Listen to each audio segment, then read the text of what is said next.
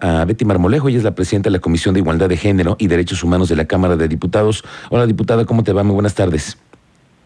Bien, Miguel Ángel, muchas gracias a ti, por supuesto a todos los radioescuchas. Oye, ¿llegaron a un consenso con el tema de los dineros del año que entra, lo que se va a gastar?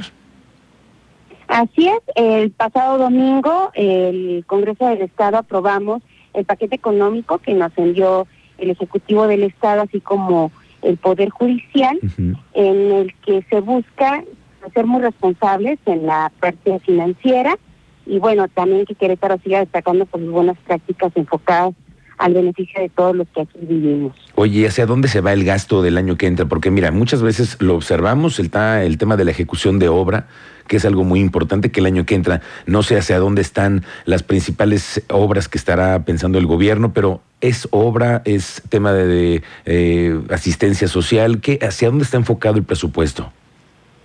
Es un presupuesto que eh, contiene 51.636 millones de pesos, ese es el monto.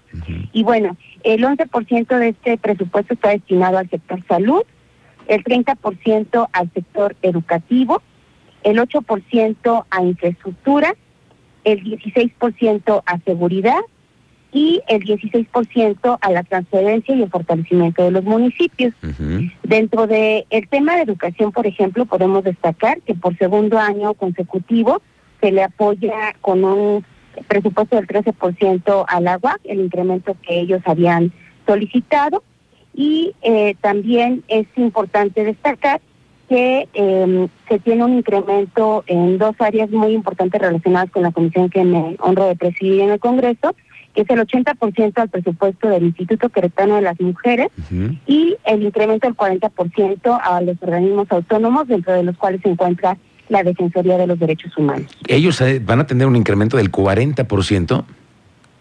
Así es, así es. Y bueno, todo esto está con un enfoque a la prevención, a todos los programas de vinculación con eh, distintas autoridades, con el sector privado también, para eh, pues implementar la capacitación necesaria para que pues no se violen derechos humanos en el Estado. Ok, entonces tenemos garantía de que el año que entra hay presupuesto suficiente para el tema de obras, para el tema de seguridad y los organismos que también de alguna forma se les está protegiendo, no, no, no buscando que haya disminución, sino incremento en el presupuesto. Eso quiere decir que también hubo manejo de finanzas, ¿no? Manejo bueno.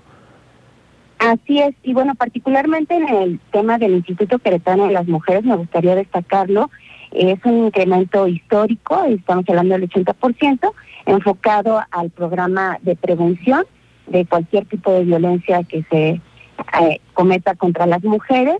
Y bueno, todo esto está aprobado a través del Sistema Estatal de Prevención, Sanción y Erradicación de la Violencia, que es un, eh, un indicador que también puede ser medido por parte de la ciudadanía.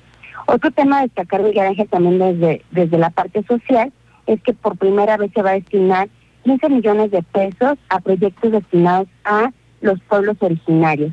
Esto en cumplimiento también de uno de los compromisos que se tuvieron de crear eh, la instancia dentro del Ejecutivo del Estado que atienda a las personas de los pueblos originarios. Oye, ese presupuesto de los pueblos originarios, ¿cómo, cómo se reparte? ¿Cómo se determina en qué obras? ¿Cuál es, quién, quién da ese punto de vista?